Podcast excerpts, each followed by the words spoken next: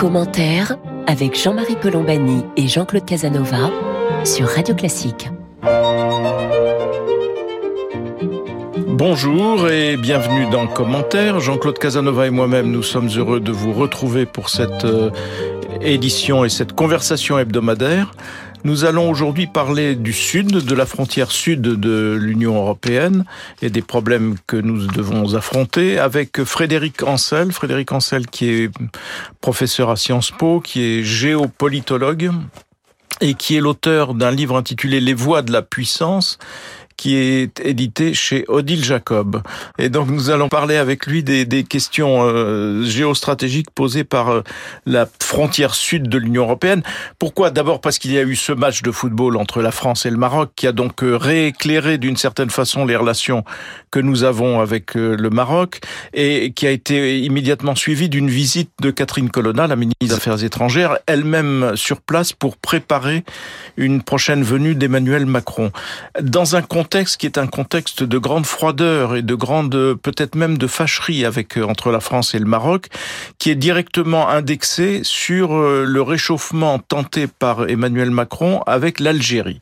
Et il y a comme ça un, pas un système de vase communicant, je me trompe peut-être, mais dès lors que l'on se rapproche de l'Algérie, on a tendance à se fâcher avec le Maroc et réciproquement. L'Algérie où euh, Emmanuel Macron a fait un voyage assez spectaculaire, où il a ensuite envoyé sa première ministre Elisabeth Borne euh, faire une visite également accompagnée d'une quinzaine de ministres. Et je note que le jour de l'arrivée d'Elisabeth Borne à Alger, Alger a publié un décret euh, rétrogradant l'enseignement du français, qui était auparavant première langue et qui est maintenant deuxième langue derrière l'anglais, ce qui était vraisemblablement, si j'ose dire, un geste de bienvenue. Et en attendant, donc, on va essayer de se, de se réconcilier avec le Maroc, étant entendu que Maroc-Algérie, ce sont aussi les problèmes de l'immigration.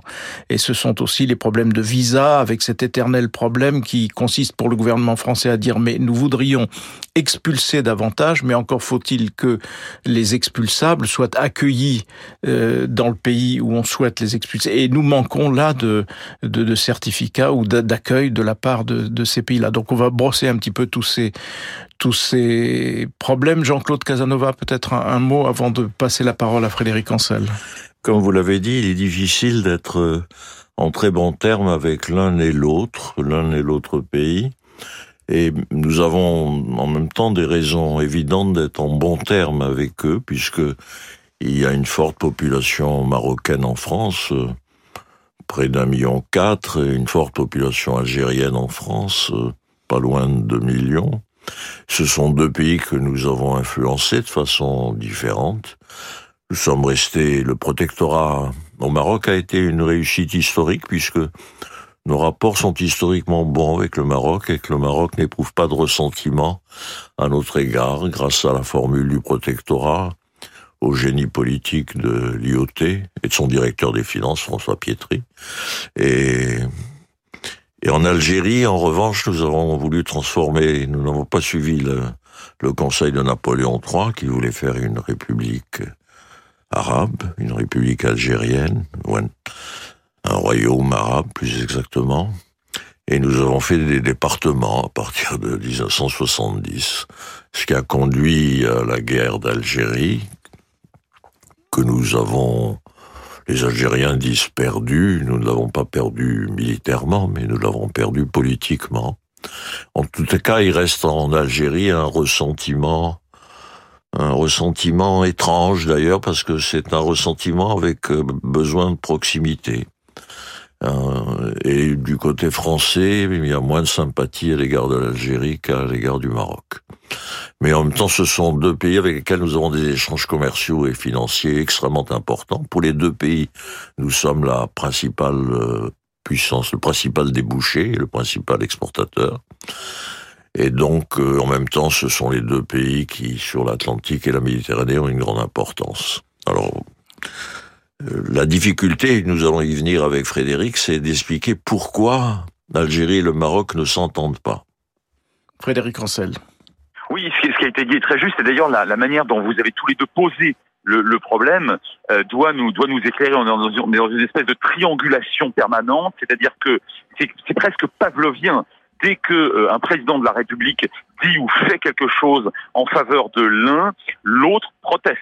Et ça, c'est quelque chose de, euh, de, de, de, quasiment structurant hein, des, dans, dans, les, dans les relations entre ces, ces trois États. Ça, c'est le premier point. Le deuxième point, euh, la France a nécessairement besoin de conserver à minima de bons rapports avec ces États, ne serait-ce que euh, en termes de politique, alors de politique intérieure et même quelque part de, de paix sociale, puisque nous avons un petit peu moins de 2 millions de concitoyens, de compatriotes français d'origine algérienne et ou marocaine. Troisième point, effectivement, Jean-Claude l'a rappelé, nous commerçons beaucoup avec euh, avec ces États. Alors euh, évidemment, en ce moment, on parle beaucoup du gaz naturel euh, algérien, mais on commerce beaucoup aussi avec le Maroc. Je rappelle que les les, les investissements français publics français au Maroc sont les premiers au monde, je veux dire en termes d'État. Hein. C'est là, c'est le pays où nous investissons le, le, plus en part relative évidemment des, des, de, euh, des, des, des, autres États.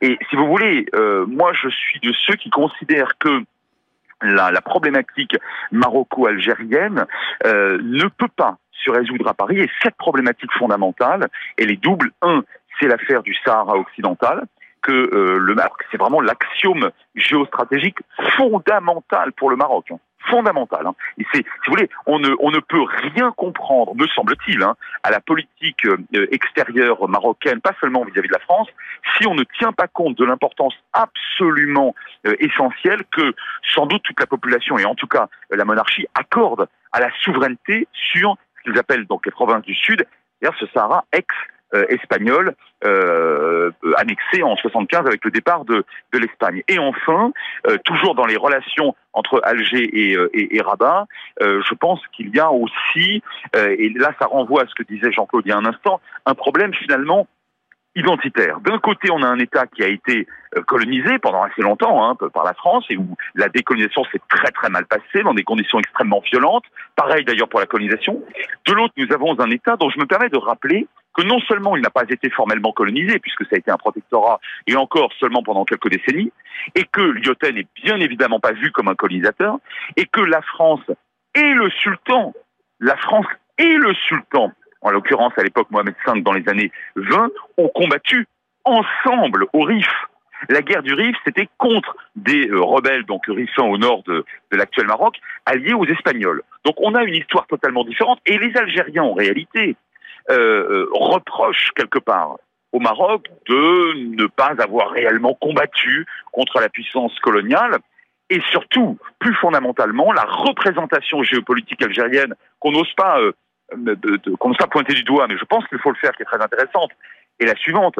L'Algérie, en fait, quelque part, et le pouvoir algérien jalouse le pouvoir marocain. Pourquoi? Parce que cette dynastie chérifienne, pendant trois siècles, a résisté à toutes les tentatives coloniales. La colonisation turco-ottomane, qu'il ne faudrait quand même pas oublier, qui a duré pratiquement cinq siècles dans l'ensemble du monde arabe musulman, elle s'est arrêtée en Algérie. Le Maroc n'a jamais été colonisé. Si vous ajoutez un dernier point euh, concernant davantage les conservateurs et a fortiori les islamistes, euh, qui le suivant, la dynastie chérifienne descend du prophète, alors là, on a effectivement, vous voyez, en termes de représentation géopolitique presque brodélienne sur des temps longs, on a une rivalité qui malheureusement n'est pas prête de s'éteindre.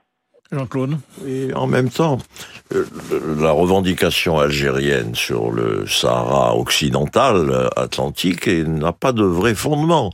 Quand euh, au début du XXe siècle, la question européenne, la question marocaine a été réglée. La France s'est entendue avec l'Allemagne pour que l'Allemagne ne cherche pas à être présente au Maroc en contrepartie de l'installation de l'Allemagne en Afrique centrale. Mais vis-à-vis de l'Espagne, on a concédé aux Espagnols une zone au nord du Maroc, le statut international de Tanger, zone espagnole au nord du Maroc, qui persiste d'ailleurs. Les, Espagnols ont deux implantations au Maroc qu'ils n'abandonneront que lorsque les Anglais abandonneront leur possession coloniale à Gibraltar, qu'ils détiennent depuis très longtemps maintenant. Et il y avait le Sahara espagnol, c'est-à-dire que un bout de Sahara, le Sahara atlantique, en bordure de l'océan Atlantique, qui n'est devenu à laquelle l'Espagne a renoncé à la colonisation très tard, vers 1970, je crois. Et euh, l'Algérie dispose d'un gigantesque Sahara, euh, n'a aucun besoin de cette revendication. Effectivement, ils ont aidé les rebelles de cette zone espagnole dans la période antérieure à l'indépendance de cette euh, de cette zone, de cette rétrocession au Maroc, plus exactement. Mais il n'y a pas de justification historique, il n'y a pas de justification géographique rien ne justifie la revendication algérienne. C'est lié à cette espèce de que vient d'indiquer Frédéric, d'hostilité profonde entre les deux pays, sans doute comme il l'a indiqué pour des raisons historiques, politiques et religieuses. Il faut dire en même temps que du point de vue de la gouvernance économique et du point de vue de la gouvernance politique, le Maroc est beaucoup mieux géré que l'Algérie. Le Maroc a une économie plus dynamique, plus ouverte euh, vers l'ensemble de l'Atlantique, plus libérale, avec de bonnes entreprises, avec beaucoup d'ingénieurs de très grande qualité, alors que l'Algérie bénéficie de la rente pétrolière, mais s'est aventurée dans des expériences euh, socialistes ou soviétiques qui ont tout échoué. Et donc c'est une économie qui vide la rente pétrolière et qui est un régime politique euh, qui repose essentiellement sur l'armée algérienne, alors que le Maroc n'est pas une démocratie parfaite, mais est une monarchie euh, avec euh, une forme de négociation avec la société, une, une acceptation de la société dans ses diversités professionnelles et politiques, qui est, dans l'ensemble des États musulmans, certainement un des États les mieux gérés et les plus, les plus proches de, des souhaits qui existent en Occident. Alors si on regarde maintenant la situation stratégique, je me souviens d'un grand discours du roi euh, c'était au sommet de la francophonie à Nice, où le roi avait défini la position du Maroc comme une sorte de hub, donc euh, entre l'Europe et l'Afrique, et donc tournant un certain nombre de ses activités vers l'Afrique, euh, vers le sud. et cette stratégie se déroule invariablement, et, le Maroc progresse dans, cette direction. En même temps que il fait l'objet de, de convoitises, en tout cas de, de pays qui cherchent plutôt à minorer l'influence, entre guillemets, l'influence française. Ce sont évidemment les États-Unis, mais ce sont aussi désormais, et c'est le cas aussi beaucoup dans d'autres pays d'Afrique maintenant, de la Russie, de la Chine, etc. Et aussi de l'Arabie saoudite. Alors comment regardez-vous cette position stratégique d'un Maroc qui, euh, très récemment encore, a conforté, renforcé ou réhabilité ses liens avec Israël, qui, qui avaient été d'ailleurs animés au temps de Hassan II, mais qui ont été fortement euh, euh, ressuscités, si j'ose dire, par le roi Mohamed VI, Frédéric Ancel? Oui, il y a effectivement une montée en puissance euh, euh, géostratégique du Maroc ces dernières années. C'est d'autant moins contestable que, comme l'a dit Jean-Claude, nous avons affaire à, un État ne disposant pas d'une goutte de pétrole ni d'un mètre cube de gaz naturel. Et ça, si vous voulez, en termes de gouvernance face effectivement à un, un État algérien qui dispose, lui, d'un peu plus de 2% des euh, réserves d'hydrocarbures mondiales, à la fois en gaz naturel et en, et en pétrole. Hein, ne l'oublions pas.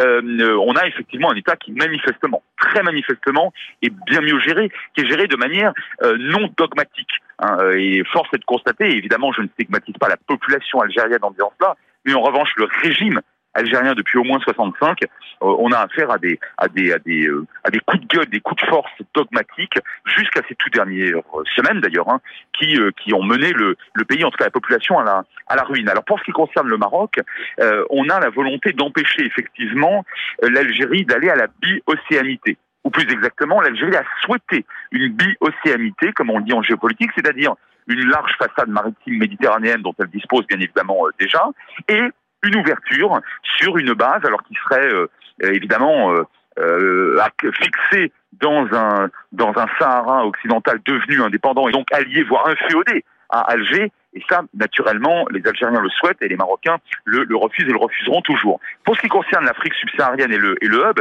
oui, bien sûr, on y est. Moi, je me rends très souvent dans cette région, notamment euh, au, Sénégal et au Gabon, et je puis vous affirmer, et ça a été très bien dit d'ailleurs dans Le Monde euh, il y a quelques jours de cela, dans un papier du Monde, les, entreprises marocaines aujourd'hui, euh, fortes d'un niveau d'ingéniosité, d'ingénierie et effectivement toujours porteurs d'une francophonie parfaite, mais de moins, moins en moins le cas malheureusement des Algériens pour des raisons qui ont été très bien dites, nous taillent des croupières nous avons aujourd'hui une vraie concurrence, nous autres Français, et c'est fort bien pour le Maroc, et c'est fort mérité, en Afrique subsaharienne. Donc on n'est plus seulement sur une coopération et ou sur un hub entre l'Europe et l'Afrique subsaharienne, mais on est aussi maintenant dans une volonté euh, euh, marocaine bah, d'aller croquer des euh, marchés dans toute cette vaste Afrique subsaharienne francophone qui qui est manifestement, manifestement une région d'avenir. Maintenant, dernier point, vous l'avez rappelé, Jean-Marie, les accords d'Abraham.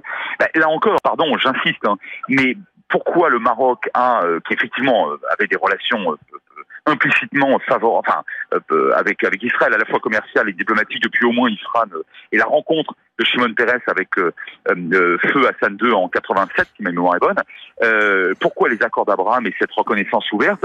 C'est parce que en contrepartie, le Maroc a obtenu ce qu'il souhaite au-delà de tout, c'est-à-dire la reconnaissance internationale de sa souveraineté sur le Sahara occidental, donc sur ces provinces du Sud, et donc ça a été obtenu par les États-Unis. Et donc de ce point de vue-là, il y avait, enfin, il y a, tout, tout, tout, tout, type de, de complexe tombait, et le Maroc, parmi les quatre États arabes qui ont reconnu Israël, le Maroc avec les Émirats arabes unis est celui qui a immédiatement entrepris les relations les plus chaleureuses et les plus lucratives avec, euh, avec l'État hébreu. Commentaire sur Radio Classique.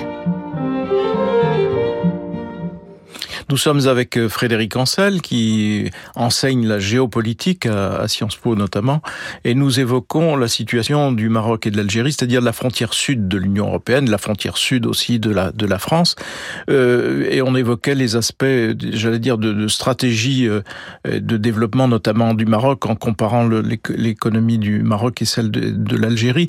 Il y a aussi un problème qui est commun et qui nous interpelle de façon euh, régulière, c'est le problème de l'immigration, avec euh, pour la France la tentative de réguler le flux de, population avec, en jouant sur les visas. Et les visas ont été réduits drastiquement récemment par Emmanuel Macron de 50%, mécontentant l'un et l'autre pays. Alors comment peut-on regarder cette question de, des contrôles des flux migratoires, alors même qu'il faut peut-être aussi le rappeler, s'agissant de la sécurité, c'est-à-dire de la lutte contre le terrorisme, euh, et les services marocains et les services algériens, euh, me semble-t-il, contribuent à une lutte qui est une lutte commune, qui concerne pas seulement la France, qui concerne beaucoup d'autres pays européens, maghrébins aussi également. Euh, Frédéric Ancel je pense qu'il y, y, a deux aspects fondamentaux.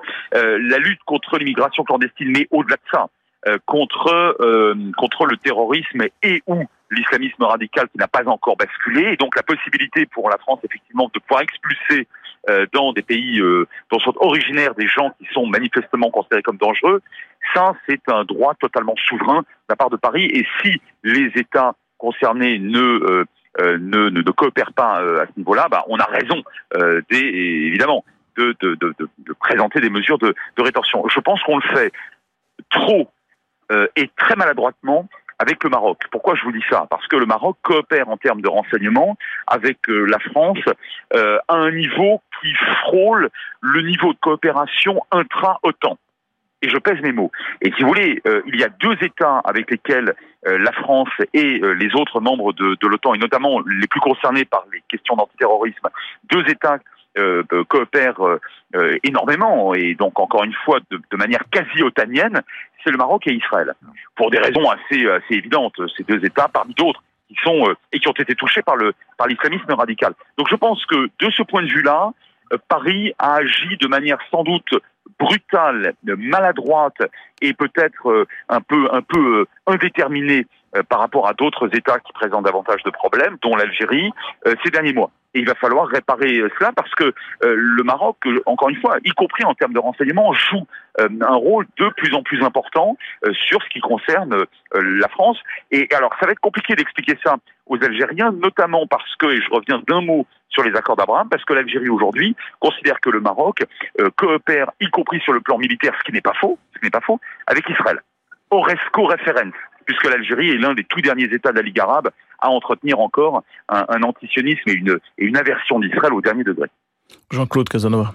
Oui, mais c'est un problème difficile pour euh, la France et pour l'ensemble des pays européens, parce que un des problèmes, euh, d'une certaine façon, l'immigration illégale, c'est-à-dire l'immigration qui n'est pas acceptée par le pays dans lequel se réfugient un certain nombre de gens, utilise d'une part le statut de réfugié, on n'obtient pas la position de réfugié et on reste, et d'autre part utilise l'entrée illégale en espérant une, une, légitimation ou une légalisation. Et la France et les autres pays européens ne peuvent pas accepter, et donc il est logique qu'on demande à tous les pays avec lesquels nous sommes en relation, avec tous les pays avec lesquels nous exportons, nous importons, dans lesquels nous avons des relations financières importantes, parce que beaucoup, il y a un flux financier considérable qui va venant de la population d'origine algérienne ou de la population d'origine marocaine, un flux financier considérable qui retourne en Algérie et au Maroc. Il est légitime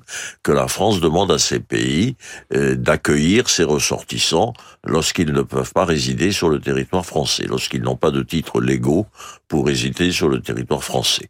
Alors on peut le faire plus ou moins diplomatiquement, mais on doit le faire et, et le problème devenant considérable dans l'ensemble de l'Europe, je ne vois pas comment nous pourrions reculer sur cette question.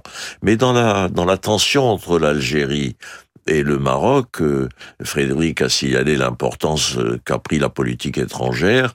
En même temps, le, Maroc n'y va pas par quatre chemins. L'ambassadeur euh, marocain aux Nations Unies a soulevé le problème de l'autonomie des Kabyles en Algérie.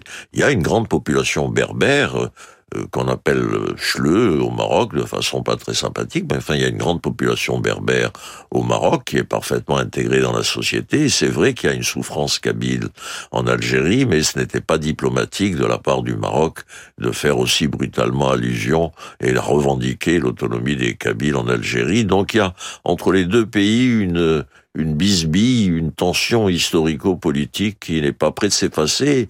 La France doit s'efforcer de euh, d'assainir, d'adoucir, mais elle ne détient pas, je ne pense pas qu'elle détienne la, la solution miracle qui permettrait le rapprochement. En tout cas, c'est un domaine où le en même temps est particulièrement délicat à opérer et visiblement très délicat. Euh, quelques mots avant de terminer, Frédéric Ancel, dans le, contexte de, de, de l'Afrique, puisque ce sont aussi des pays africains, on voit aujourd'hui de plus en plus euh, la France contestée et obligée de reculer. D'ailleurs, peut-être le quinquennat, les quinquennats d'Emmanuel Macron marqueront euh, un tournant dans l'histoire de la relation entre la France et l'Afrique, un tournant au désavantage de la France, puisque sont implantés désormais de plus en plus la Chine et la Russie via notamment la fameuse milice euh, Wagner qui a réussi à éliminer euh, ou qui contribue à l'élimination ou à la ou au recul des, notamment des, armées françaises qui étaient venues là au secours des des, gouvernements locaux face aux, djihadistes. Frédéric Ancel, juste quelques mots sur cette cette bataille qui est maintenant visible. Oui, très visible. Alors trois mots en forme de trois nuances. D'abord, la Chine, avec 2-3% de croissance, va être obligée, comme on le dit, de réduire la voilure en termes d'investissement. Or, c'est dans certains coins d'Afrique que euh, les investissements euh, chinois rapportent le moins. Et les Chinois, à mon avis, ont atteint leur acmé en termes d'investissement sur le continent africain. Ça, j'en suis tout à fait convaincu. Ça se voit déjà d'ailleurs en Afrique subsaharienne, euh, en Afrique médiane. Deuxième point, les, forces Wagner se payent sur la bête euh, elle pille une partie du, du territoire dans lequel elle, elle s'installe. Elle s'installe en général avec des géologues pour encore mieux piller euh, les, Africains. Je pense que très rapidement, ça va avoir une fin et de toute façon, on a affaire qu'à une milice exclusivement par définition de type militaire. La Russie ne, ne, s'installe pas en termes d'investissement économique, elle n'en a absolument pas les moyens, et pas non plus d'ailleurs tellement sur le plan euh, politique.